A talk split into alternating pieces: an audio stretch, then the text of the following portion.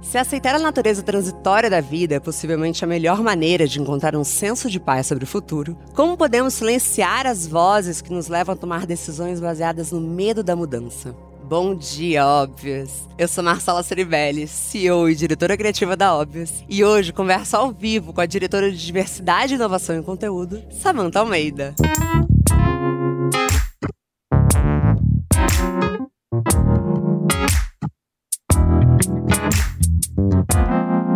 Bom dia, óbvias.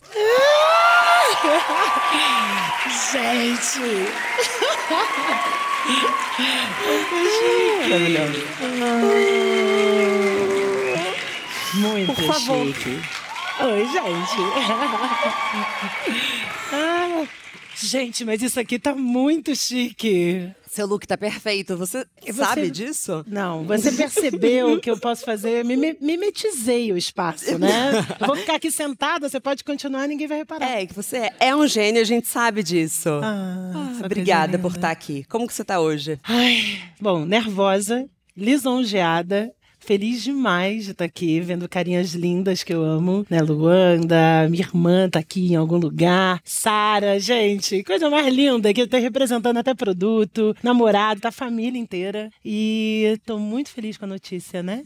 Agora companheiras de, de empresa. Companheiras de Somos empresa. colegas, colegas de empresa, gente. Somos colegas. Colegas. Obrigada, Samantha. Assim, ter você aqui nesse momento, acho que é muito especial, ainda mais falando sobre esses momentos de mudança, porque casa muito com o que a gente está vivendo, o que vamos viver, que é justamente chegar num lugar e falar, acho que chegou o próximo passo. Para vocês conhecerem no detalhe a história da Samantha, inclusive, recomendo vocês ouvirem o incrível episódio do Corre Dela junto com a Luanda, que é assim, impecável. Mas caso vocês não tenham ouvido, vamos fazer só um pouquinho de um panorama para elas. Samantha apenas ganhou o prêmio Caboré e é uma das presidentes do Júri de Cannes esse ano.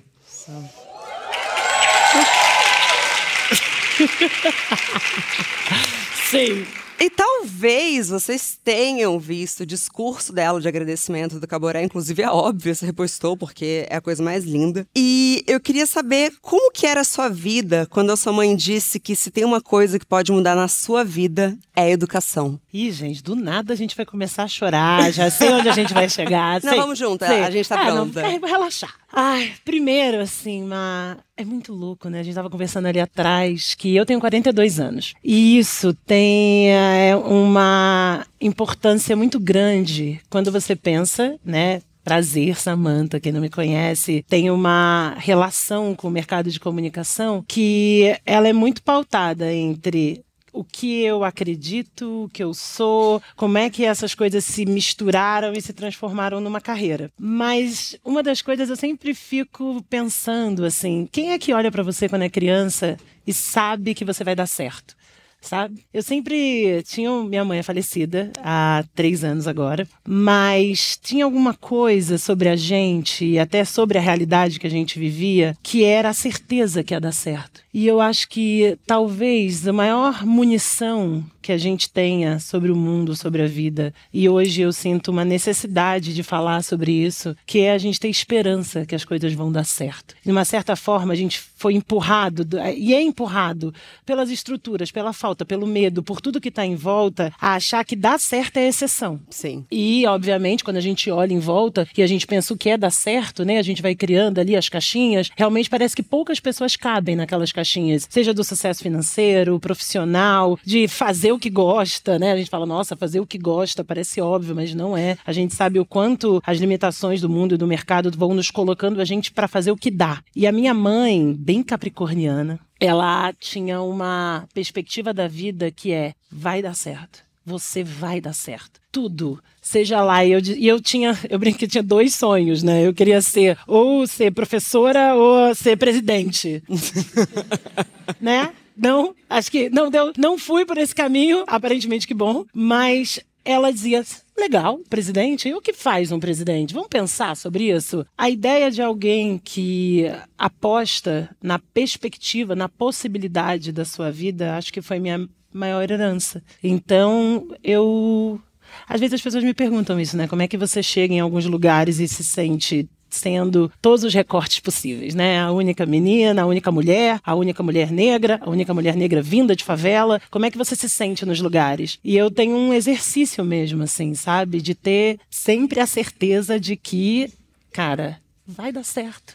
Vai Sim. dar certo veio para dar certo, tá tudo escrito para dar certo. Não dá certo é o erro. Então é assim que eu me sinto em todos esses lugares e é assim que eu me senti aos 10 anos e eu acho que talvez seja a principal, acho que é a minha principal certeza no mundo, sabe? Sei perfeitamente. Algo que é inabalável, que não vão tirar de você. Ah, mesmo quando dá errado. Porque tem um pouco sobre isso, né? Sobre as nossas expectativas, o que, que a gente deposita no mundo. Mas eu tô sempre na, no, no lugar do ainda tudo bem, não foi agora. Mas Amanhã é novo dia, tamo vivona, operante, vambora. Bora, Bill, é tudo nosso, você merece. Quem me conhece tá sempre assim. Animada. Sim, minha irmã pode provar. 27 anos de animação. Então, ao meu lado. Então, é uma coisa do. Calma, gente, é tudo uma questão de tempo. Ainda não resolveu, mas vai resolver. Tá bom. Samanta, criança, Rocinha. É. Seu pai trabalhava na Globo. Cara. E você ia no show da Xuxa. Vamos falar sobre isso? Vamos falar sobre isso? Cara, é uma coisa muito louca, né? Prazer de novo, mas é, fazendo um recap, eu sou nascida e criada na comunidade da Rocinha. Eu venho para São Paulo com 13 anos. Mas, nesse período da infância, meu pai trabalhava de eletricista é, predial de um dos prédios da Globo. E isso é muito muito, eu acho muito maravilhoso, muito, muito tieta de volta, né? Chegando no seu carro vermelho, dizendo voltei e tal. Voltou. É, é, porque de uma certa maneira é um ciclo que aparentemente é muito improvável que aconteça, mas na época existia uma política de educação, uma política de patrocínio de bolsas de estudo para filhos de funcionário. E durante muitos anos o meu pai se manteve em três empregos, inclusive esses por causa da política de bolsas. O que eu acho muito incrível, porque eu sempre penso que as pessoas têm que acreditar muito que alguma coisa vai dar certo, que alguma coisa é possível. Eu falo que minha mãe, que foi uma mulher que foi fazer o segundo grau com 50 anos de idade, mas ela era paulo freiriana, assim, de vida, de espírito, porque ela sabia que tá aqui na educação seu caminho, é, tá aqui no máximo que eu puder te dar de repertório de vida. Então, ela trocava é, trabalhos dentro da escola de inglês para eu ter uma bolsa, ela ia lá nas, nas escolas de teatro, porque ela disse: Isso vai ser importante para você em reuniões. Então.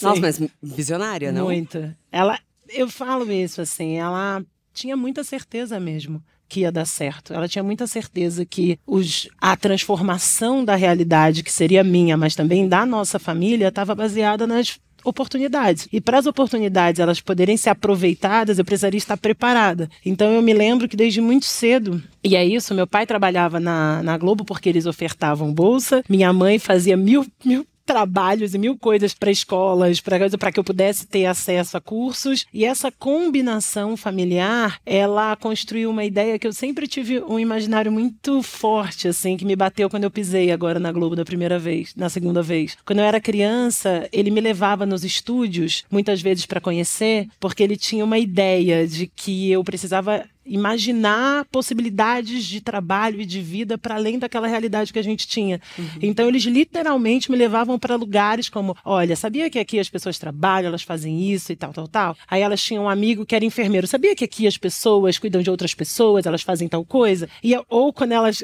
quando alguém viajava, ele me levava e falava, conversa para onde você foi, conta para minha filha, porque eu sinto que ele tinha uma, meus pais e principalmente a minha mãe tinha muito medo que eu não fosse capaz de sonhar outras outras realidades por não ter acesso a elas. Diferente de hoje, né, que a gente navega ali nas redes e a gente vê o mundo, você sabe aonde ficam as coisas e conhece as coisas. Eu sou dos anos 80. Então, nos anos 80 que você tinha era a TV. E a TV, ela refletia uma linguagem, uma estética, muitas vezes uma realidade que definitivamente não me contemplava. Definitivamente. Então, eles entendiam quanto aquilo poderia ser prejudicial para a construção da minha autoestima. Então, eles me faziam vivenciar experiências para que eu pudesse pudesse criar repertório para sonhar. Então, ele me levou com 7, 8 anos para ver show da Xuxa, montagem e ficar ali no backstage. E eu me lembro dele dizer isso: ó, tá vendo? É aqui que acontece todas aquelas coisas mágicas. É real, todo mundo pode. Um dia também tá aqui. Eu tô aqui, um dia você tá aqui, você vai conhecer pessoas. E eu nunca vou me esquecer, eu já falei isso pra Zezé Mota quando eu encontrei com ela. O impacto de ver aquela mulher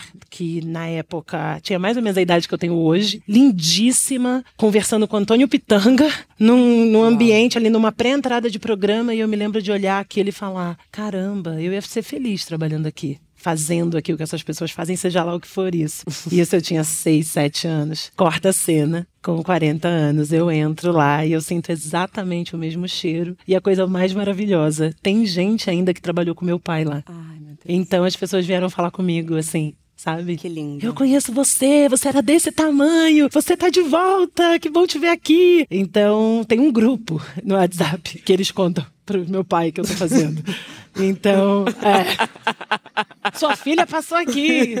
Então, muito bom. É, é isso, sabe? Eu acho que é incrível te ouvir porque me parece que o que o, os seus pais fizeram, isso é demais, né? Eu espero que as pessoas saiam daqui fazendo isso com mais crianças, de pedir para as pessoas contarem as coisas, ah. porque talvez a internet não seja nem suficiente. Nada Sim. como ouvir uma história ao vivo, mas é de uma ampliação de perspectiva. Então você Sim. ia ter uma perspectiva de uma criança que estava num contexto e eles ficavam ampliando para você. E te ouvindo, eu fiquei refletindo se você não acabou repetindo isso ao longo da sua trajetória. Então, por exemplo, quando você estava na Avon, eles estavam com uma perspectiva super fechada sobre o que uma marca de beleza deveria fazer. E aí você foi lá, vai no show da banda War e fala: muda tudo. É. Cara, isso é muito.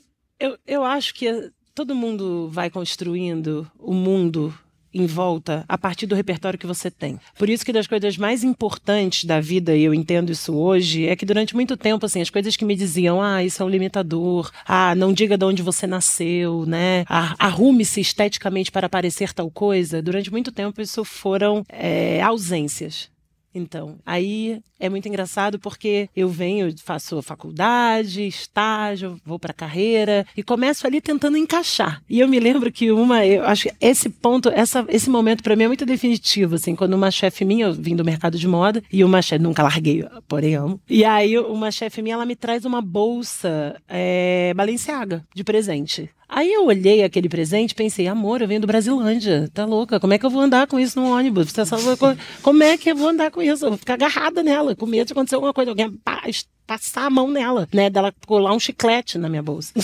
e eu fiquei com aquele presente e eu não sabia o que fazer com aquilo, porque nitidamente o universo onde eu estava inserida, as coisas que eu estava fazendo não me comportavam. E eu devia ter 17, 18 anos, foi meu primeiro estágio, e eu me lembro quanto aquilo me pegou num lugar de, cara, você está oferecendo sua força de trabalho para um lugar que você não cabe, sabe? Que é um tanto da diferença entre pertencer e se encaixar. E estar. Sim. Estar não é pertencer, definitivamente. Mas ali, muito honestamente, eu comecei a pensar e tentar me construir, porque, né, nesse início de carreira, tudo que a gente quer é fazer parte, é desenhar trajetória. Mas eu comecei a me sentir tão incomodada, tão incomodada mesmo, que eu comecei a perceber que problemáticas que estavam em volta, né? E no mercado de moda tem, tinham, pelo menos, mais do que se tem hoje, mas muitas problemáticas a serem resolvidas. Não só na perspectiva de ausência de pessoas, de linguagem, de corpos, mas principalmente da clareza, né? De eu tinha feito faculdade de moda porque eu amava semiótica, porque eu amava história, né? Eu achava que o que a gente faz, o que a gente veste, ela constrói uma identidade para o mundo. Então eu chego naquela, naquele ambiente e penso, caramba, que identidade que eu estou construindo para o mundo? E obviamente, se passam 10 anos de carreira até que eu alcance o lugar onde eu comece a trazer esses questionamentos para um lugar mais seguro. Porque é sobre isso né? Porque a gente hoje fala de uma liderança que está disponível à troca, disponível, aberta, mas nem sempre foi assim. Acho que é, eu acho que a gente está aprendendo a remodelar esse lugar. Então, uma das primeiras experiências profissionais que eu tenho, numa ali numa primeira ou segunda viagem de treinamento, porque, né, ao entrar nesse primeiro emprego, alguém me diz: olha, você vai cuidar das caixas, literalmente. Você vai ajudar o time de vendas a viajar o Brasil cuidando das caixas, abrindo e fechando todo o mostruário e colocando isso nas araras, era o meu trabalho. Eu viajei o Brasil inteiro assim. Uma das coisas que eu percebia é que você carregava alguma coisa que era muito pré-fabricada, pré-montada, uma coleção, só que eu ia de Curitiba a Araxá, de Araxá a, a Salvador. E como é que você adequa o discurso da mesma coisa para tantos lugares diferentes? Teve um dia, e essa foi a minha primeira vez que eu falei, tateei o fundo de garantia aqui, né? Flutuei né, no FGTS. Por quê? Cheguei no, no, no... A gente estava em Caruaru, um calor 42 graus, muito quente, a gente vendendo a coleção de inverno, falando. Tinha uma jaqueta belíssima, toda grafitada com pelos. E aí, quando as modelos entraram, né, bigode suando e pizzas se formando, você olhava para aquilo e dizia, gente, mas não tá condizente a gente dizer que isso faz sentido. Mas era uma coleção de, de inverno, e eu lembro que um dos lojistas disse, gente, por favor, vamos ser honestos, isso não vai vender aqui, porque é uma jaqueta de pelo. Aqui no verão faz 37 graus, no, no, no inverno inverno faz 30 graus. Claro. Então a gente não faz, pode pular essas peças. E o meu diretor de vendas na época insistindo, falando da tendência, porque o grafite em Nova York, o povo é em Nova York, amor. Caruaru também Caruaru, isso aqui não faz diferença. E eu, e eu sentada ali, olhando para aquele debate, pensando, Cara, ele tem um ponto. tá muito quente. E o próprio diretor de vendas formando pizzas enormes enquanto apresentava a coleção. Até que o Júnior, que na época era o lojista do lugar, ele vai mudar minha vida, minha carreira. A partir daquele momento, ele diz: é, a realidade é soberana.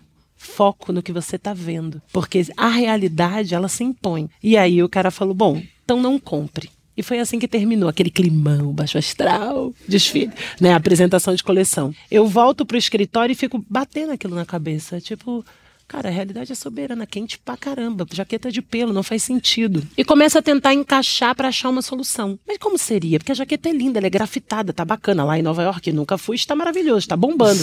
Porém, né, como fazemos? E depois de muito pensar, eu falei, cara, é meio óbvio. Será que não dá para ser removível? Um velcro, um zíper, um botãozinho, gente. Você bota o pelo e depois tira o pelo. Não é? Porque realmente em Curitiba fazia todo sentido manter o pelo. Então não dá para ter a jaqueta sem pelo. Porque você fala do Brasil inteiro, né? De massa, de grandes conversas. E aí eu levei essa. Eu levei uma proposta dessa para a área de criação. Criação achou interessante. Que Ampassan comentou com o Global. Global achou muito interessante. Que Ampassan comentou com o regional. E assim foi minha primeira viagem internacional por trabalho. Uau. Porque eles falaram: hum, a gente gosta do teu ponto. Não por causa do, da resposta em si que você trouxe, mas da possibilidade de achar um problema e tentar encontrar uma solução para esse problema. Com, com, uma solução criativa, possível, no negócio, com, com realizável, com escala. E dali aquilo vai mudar a minha carreira. Porque eu começo sempre a pensar, beleza, temos um problema. Porque sempre temos um problema. Trabalho, vida, né? Você entrou, botou o pé né, no escritório, ligou o teu e-mail, você tem um problema. Mas a ideia é, beleza, isso é o, é o que está dado.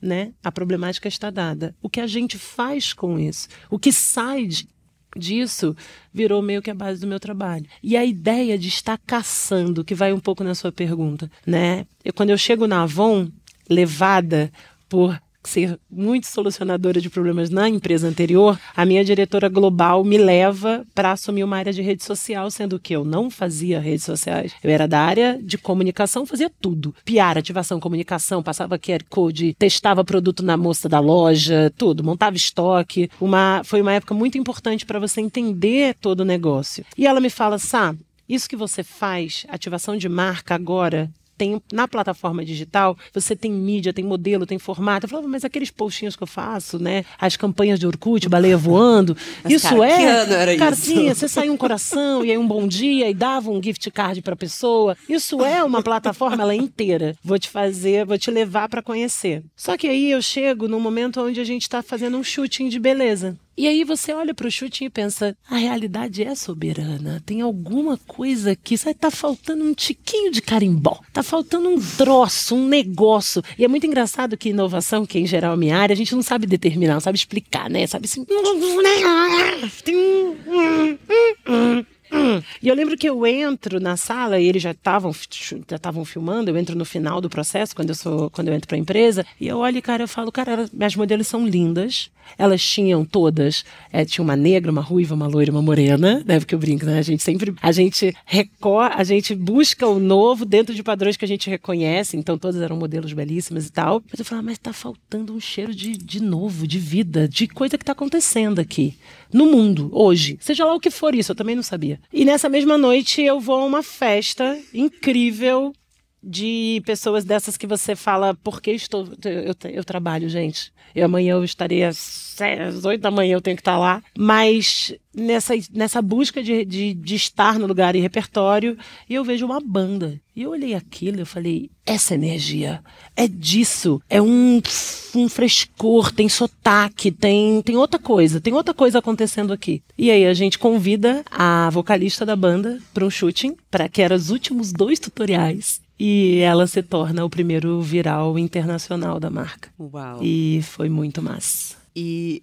você acha que assim, quando a gente pega esses dois casos, né? Então a gente tem um olhar para o Brasil, que muitas vezes é completamente esquecido, porque é isso, a gente tem que só aceitar o que está vindo de fora. E aí, num segundo momento, você procura onde as pessoas não estão olhando. Quando você pensa num processo criativo hoje, as pessoas vão abrir um computador, e vão lá olhar. Você me parece sempre esteve muito atenta. Você acha que essa é a diferença entre você entrar um, ai, agora eu vou criar, vou pesquisar e você de fato estar construindo repertório para na hora certa botar aquilo em ação? Ai, pergunta boa, Marcela. Obrigada. Nada. Vindo de você. Cara, eu vou ser 100% honesta, assim. Eu acho que eu só tentei caber nos lugares, entendeu? Eu acho que eu só tentei caber eu, as pessoas que eu amo, o mundo que eu vivo, porque era aquilo que eu estava dizendo. Durante muito tempo, o que era ausência, o que era falta, era precário. Eu entendo que hoje é repertório de vida, sabe? Eu não preciso saber tudo e vivenciar tudo para saber que está faltando tudo. Porque eu falto, eu falto muitas vezes.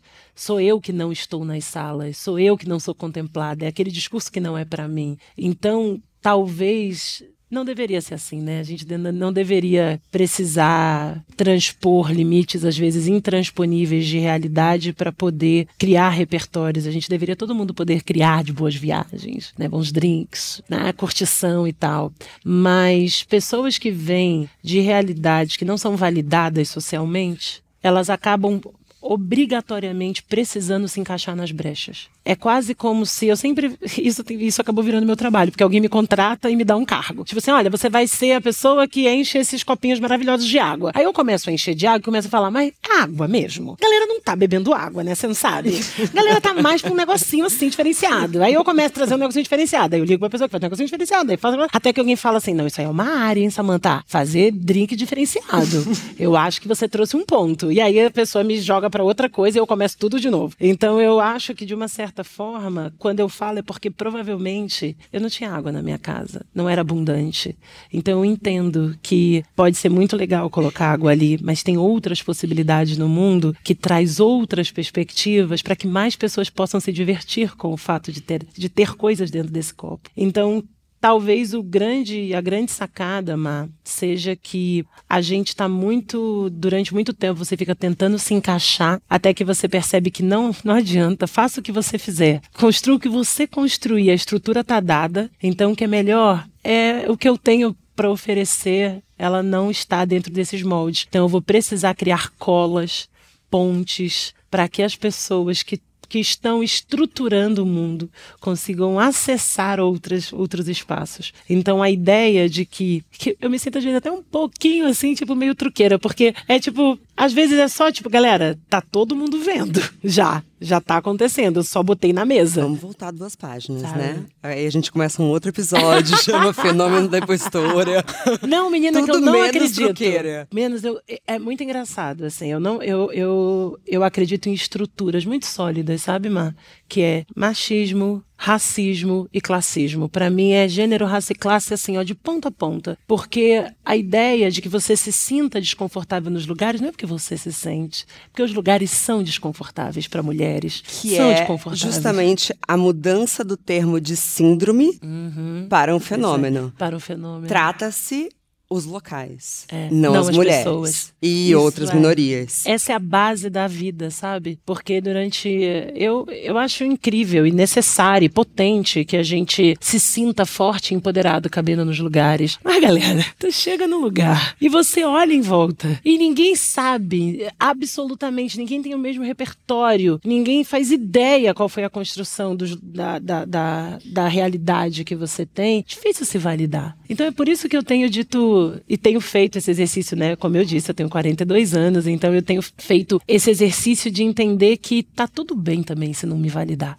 Tá tudo bem, sabe? Porque pode ser que eu realmente seja alguma coisa que não esteja aqui nesse lugar. E uma vez o Ricardo, que é meu chefe atual em transformação, né? Porque estou mudando de liderança, ele numa apresentação ele me falou: "Não, ele tava, ah, porque a diversidade, os diversos". Eu falei: "Ó, gosto, check, mas se você for lá num pagode na cruzada, na minha família, a diversidade é você. Porque diversidade é contexto. Diversidade não é realidade. No Brasil, eu sou padrão pra caraca, cara. Eu sou a galera, a massa. E essa capacidade, e foi incrível, porque essa capacidade da gente repensar sobre tudo que a gente, né, a gente tá enxergando a realidade é soberana, a gente vai ver que muitas coisas que a gente aprendeu, elas não encaixam, muita coisa que encaixa a gente não quer e muita coisa que a gente quer, a gente vai ter que construir.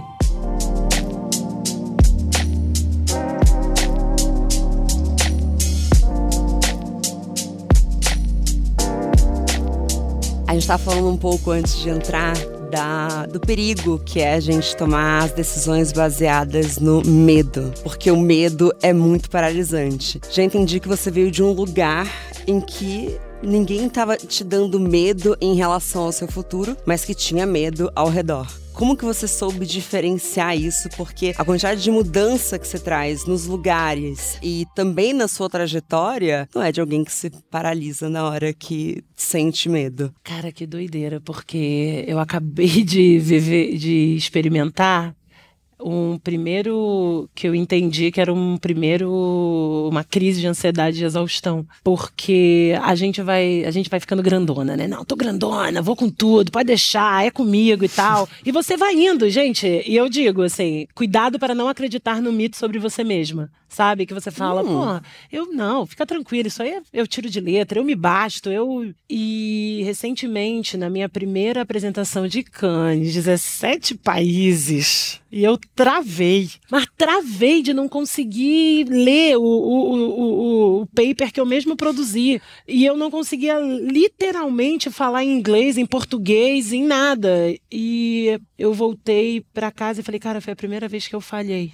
Pô, parabéns, Samantha. E aí a minha terapeuta falou, quando a gente a gente vai crescendo e vai ficando e vai ficando os passos, a gente vai se negando o direito de ter medo, sabe? Porque é isso. Porque se você para pra pensar nas coisas, se você tem medo das coisas, as coisas se tornam muitas vezes donas de você. Porra, eu, eu falo isso direto, assim, eu sou apaixonada por banheiros. Sou louca. Fun fact totalmente desnecessária, né?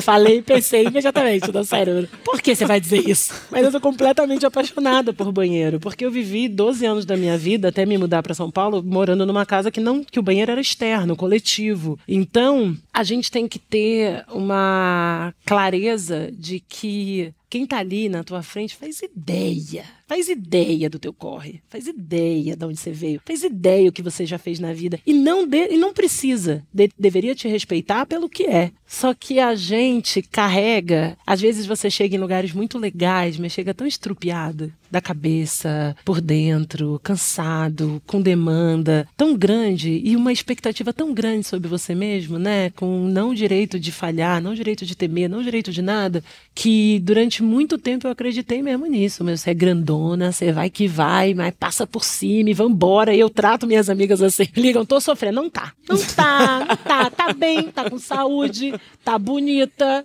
Tá tudo em pé, tá maravilhosa. Tá, não tá, não tá sofrendo. Eu sempre fui essa amiga. Até com você mesmo. Até comigo mesma. Então eu te digo assim, eu, eu tô entendendo que, na verdade, eu diria mais que eu sou sem noção.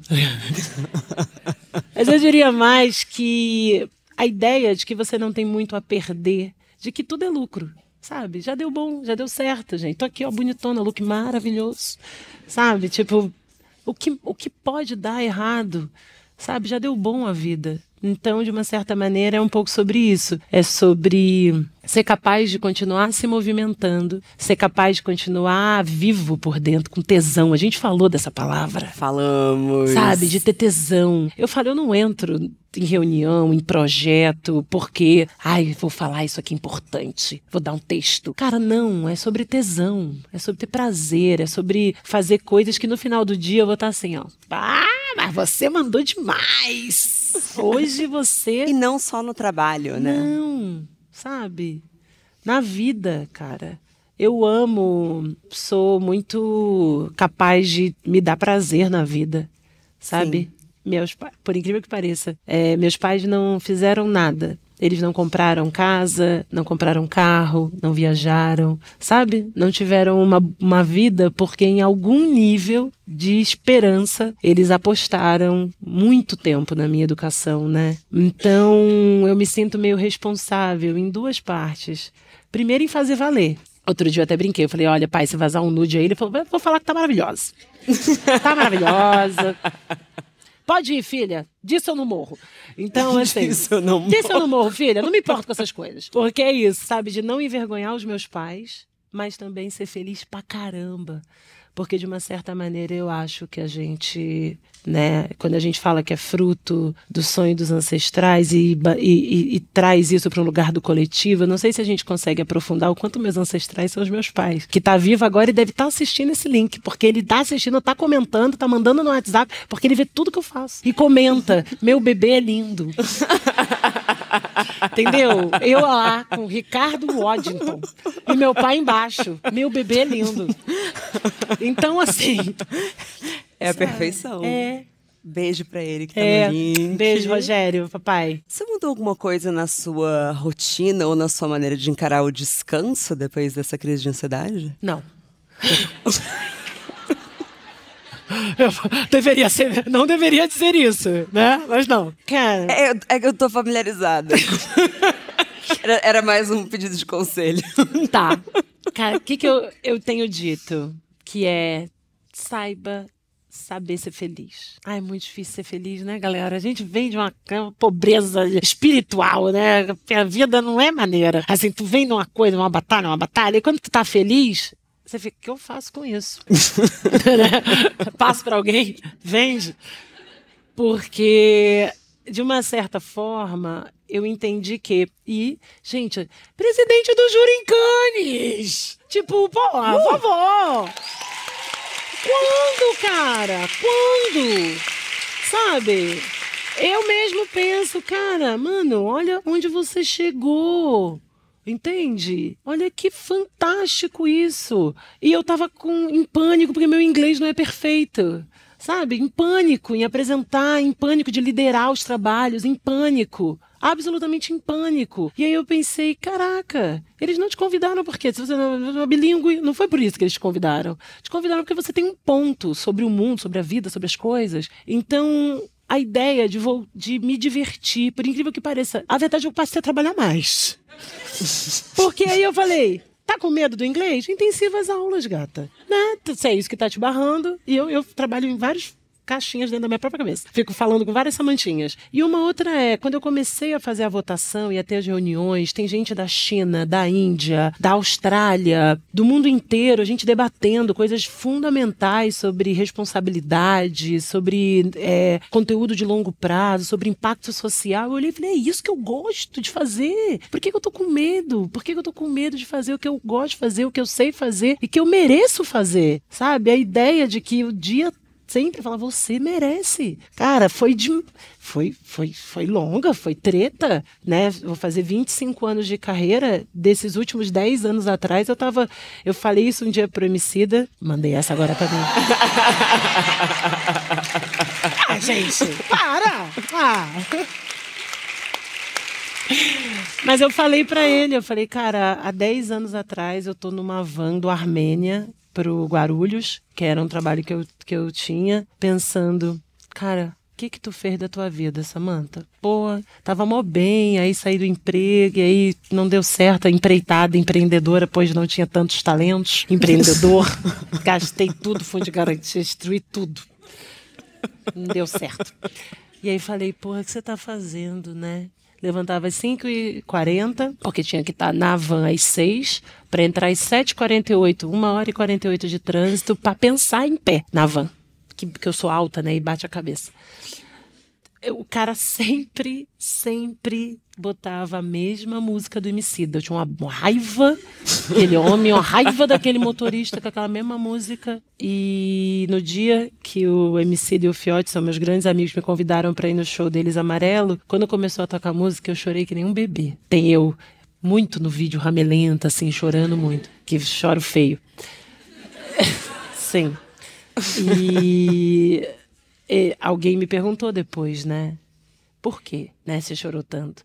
Aí eu pensei, porque eu entendo que a foto final é bonita, que a ideia da vaga é bonita, da liderança é bonita. Mas, cara, quantas vezes nos últimos 20 anos eu não olhei e falei, pô, tá de sacanagem, né? O que, que tu quer comigo, entendeu? Vai, ajuda. E especialmente né, na partida da minha mãe. E, e agora começou, vou chorar feio. Não é que eu nunca acho nada coincidência, mas eu vinha crescendo, tava indo bem, mas sabe aquela tava, ai, agora vai, agora vai, agora vai. E aí minha mãe falece no ano que eu ganho todos os prêmios possíveis. E ela não tá para ver. E eu pensei isso, falei, pois é, é muito louco o planos, os planos, como é que se desenham e tudo, e eu acredito muito nisso, né? Mas a gente pensa, nossa, quantas vezes eu deixei de estar com ela, de estar, porque eu tô trampando, eu tô trampando, gente. Tô vida inteira, meu namorado falou fazer um reality show da sua vida, porque eu falei, quem sobreviver assistindo ganha um emprego, entendeu? Porque é sempre alguma coisa nova produzindo, pensando, construindo, dividindo e, e, responde. E às vezes a gente esquece nesses espaços de que tem que caber nossa humanidade, tem que caber nossas histórias. Então eu acho, Má, que eu não tenho feito nada disso que eu vou dar de conselho, mas eu tenho feito um trabalho honesto de tentar ser mais feliz me divertindo com os resultados de um trabalho que foi muito difícil de construir esse lugar. E que ele é frágil e que ele a gente sabe que estamos o tempo inteiro re, re, nos reposicionando no mundo, mas que ao mesmo tempo nós somos. Eu, a gente estava falando isso. A gente está colhendo os frutos das coragens que a gente teve em 2008, 2012, 2016, quando alguém disse: Você vai ser mandado embora por isso. E eu disse: Eu acho que sim. e não fui. Então, acho que a gente vai colhendo na vida um pouco do fruto dessas coragens pontuais que a gente vai tendo. Eu tô achando a coisa mais linda, porque quando a gente pensou nas duas convidadas de hoje, eram temas diferentes. Então, conversei com Sara Line, maravilhosa, sobre afetos. Com você, eu queria chegar nesse lugar dessa impermanência, nas decisões não de medo, mas parece que a gente chega num lugar muito próximo, que é um, esse lugar de nos humanizar, honrar essas nossas emoções e agora ainda a gente adiciona uma camada que é levar o prazer e o tesão na vida muito a sério, porque não vai dar para viver uma vida sem tesão e prazer. Não. Você sabe, a gente estava falando isso, né? De que eu acabo fazendo muita mentoria e eu tenho muitas, muitas conversas importantes com pessoas, ó, coisa mais fofas, nova geração, né? Tipo, ai, como é que eu faço para chegar onde você? Eu falei, faz um caminho mais legal, né? Tenta uma coisa mais maneira da vida. Vai, por favor, não faça isso. Mas. A uma... pobre da geração Z. Ô, pobre, pobre. Tão revalia, amor. Tão elogio, tão elogio. Mas uma das coisas que eu tenho percebido muito é uma energia de. E eu entendo porque, né? Nós tivemos anos muito difíceis, estamos em anos muito difíceis de apatia, sabe? De uma apatia de uma descrença que as coisas vão dar certo, de uma descrença que tem um lugar legal para si mesmo, de uma descrença que dá para pôr tesão na vida. E essa é a única coisa que eu falo assim, nunca ninguém vai me desmascarar, né? Porque acho que eles vive isso. Ai, será que um dia alguém vai, ah, vai me desmascarar? Mas não, nisso ninguém vai me desmascarar, porque, cara, eu gosto demais da vida das coisas e eu me apaixono o tempo inteiro por um projeto, por uma vida, por uma ideia, porque tem uma, uma sensação de combustível do cara, tudo vai dar bom, vai dar bom, vai dar certo, bora, vamos, vamos botar fé nisso aqui, ó, vamos, vamos fazendo que a coisa se resolve. É no fazer que a coisa se resolve, né? Um amigo meu diz: projeto bom é projeto na rua. E às vezes é grandes coisas como vagas e como eu agora nesse lugar, reforçando meu inglês, me preparando duas horas antes, e eu tomo meu floralzinho e vou que vou, né? Bem bonita para Cannes, vou sim, mas também seja decidindo fazer projeto pessoal, seja decidindo se expor de maneira diferente, seja a gente acreditando nos nossos pequenos sonhos. Eu tenho feito muito isso, sabe? Tipo, sozinha. O que, que você queria fazer da vida que você não fez? E tem sido importante isso, porque não tem morte mais eficiente que a morte dos nossos sonhos, que a morte do teu tesão na vida, a morte da tua energia que vibra nas coisas. E eu acho que de uma certa forma, o mundo como está construído, ele tá pautado para matar essa energia visceral que mantém a gente. Eu brinco assim, quando todo mundo termina de argumentar, eu, eu ainda tenho um ponto. né? A ideia de que você está dentro dos lugares por alguma razão e que isso te guia, eu acho que eu tenho sentido uma falta grande, sabe? De, de perceber que a gente está vivendo momentos muito dolorosos e apáticos, justificáveis, muito justificáveis. Mas eu puder dar um conselho é que a gente não se renda, saca? Não se renda, não se renda. Tem sempre. Agora essa frase é puxada para falar porque essa é densa, porque é a, fazendo recorte para explicar por quê. Obviamente, como minha mãe trabalhava muito, meu pai também, para garantir que eu pudesse ter as coisas e acesso, etc., eles raramente conseguiam estar nos lugares que eu precisava, né? Ou busca ir buscar na escola. Então, com seis anos de idade, minha mãe me ensinou a pegar ônibus. Tipo, você senta aqui, pede ajuda para um adulto, faz assim. É, ou com muito cedo eu tive que fazer coisas sozinha muito cedo. Mas ela me disse uma coisa que para mim é definitivo, assim, que é, cara, joga pra tua torcida. Tem sempre alguém ali que tá do teu lado, que é tua torcida, que é tua galera, que seja essa pessoa próxima ou seja uma pessoa in, in, invisível, que você não sabe, mas sempre tem alguém torcendo por você em todos os espaços. Muitas vezes ela sentava, chegava um pouco atrasada e tal, mas ficava ali na primeira fileira para poder que eu visse ela ali, né? Que você que eu visse a materialização dela. E agora fazendo, eu quando quando ela faleceu, eu fiquei tentando puxar nas memórias, falando, mas como minha mãe conseguia estar presente se ela tinha vários empregos e fazia várias coisas? Como é que ela estava ali? Porque eu via eu tenho hoje uma certeza absoluta que ela não estava fisicamente. Eu via, porque eu continuo vendo, sabe? Então, às vezes, cara, eu entro numas reuniões que é espada de samurai para todo lado e você fala: "Eu tô com a minha torcida, tá aqui. Vai, vai, Samantha. Vambora. Tá tudo certo." E eu continuo jogando para minha torcida, saca? Então, quando a gente não é suficiente, joga.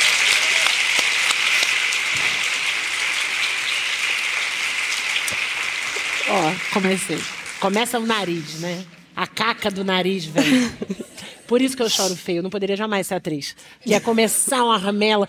Apesar que Viola Davis mudou isso aí, hein? Porra, tem que ter uma mulher preta para poder pôr coisa na ordem. Impressionante. Então, chorem com ramela. Samanta, você é muito foda. Muito obrigada. Ah, Marcela, para, né? Ah, gente! Eu tô passando mal. Ah, a pessoa vem aqui me dar uma dessa essa hora da noite. Marcela, foda eu. Foda tu que tá na Globo, minha filha. Porra! Obrigada. Ah, muito, muito, muito obrigada. Obrigada a você. Foi muito. perfeito. Eu, eu te admiro demais. Estou muito feliz, sabia? É muito recíproco. É. A gente se vê, né? Nos É corredores. óbvio, querida. Ai, gente, muito chique. Muito obrigada, Obrigada, gente. gente. Boa noite. Boa noite.